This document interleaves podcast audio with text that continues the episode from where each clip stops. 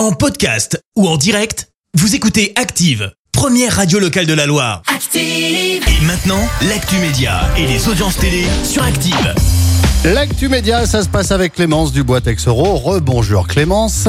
Bonjour Fred, bonjour à tous. Comme d'habitude, on jette un œil aux audiences et TF1 en tête hier soir. Avec la série Good Doctor qui a rassemblé un peu plus de 3 millions de personnes, ça représente 16% de part d'audience.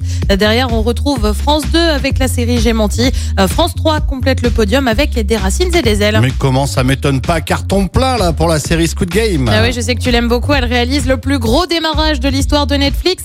C'est énorme parce qu'elle a été vue par plus de 111 millions d'abonnés en moins de 4 semaines. On le rappelle, le principe est assez simple hein, dans la série. Il faut réussir des jeux d'enfants pour en gros ne pas mourir et gagner de l'argent à la fin. Jusqu'ici, c'était Bridgerton qui détenait le record avec 82 millions de vues lors des 4 semaines après le lancement de la série. Et puis c'est un mercato de dernière minute. L'animateur Jarry annonce qu'il quitte TF1. C'est lui qu'on avait vu dans Good Singers ou encore Game of Talents. Il va prendre la direction de France 2. Alors on ne sait pas trop encore ce qu'il va y faire, mais a priori, il devrait être à l'animation de plusieurs divertissements, voire avoir un rôle récurrent dans une série. C'est France 2 qui l'avait vu débuter sa carrière en 2014 avec l'émission Face à la bande. Allez, qu'y a-t-il de beau ce soir à la télé? Sur TF1, c'est la série Fugueuse. Sur France 2, comme tous les jeudis, c'est envoyé spécial avec un dossier consacré aux agences matrimoniales notamment. Sur France 3, c'est un document consacré à Yves Montand. Et puis sur M6, comme tous les jeudis là aussi, c'est le meilleur pâtissier. Et c'est à partir de 21h05. Merci beaucoup Clémence. On se retrouve tout à l'heure, 10h, et ce sera pour l'actu. À tout. Merci, vous avez écouté Active Radio, la première radio locale de la Loire.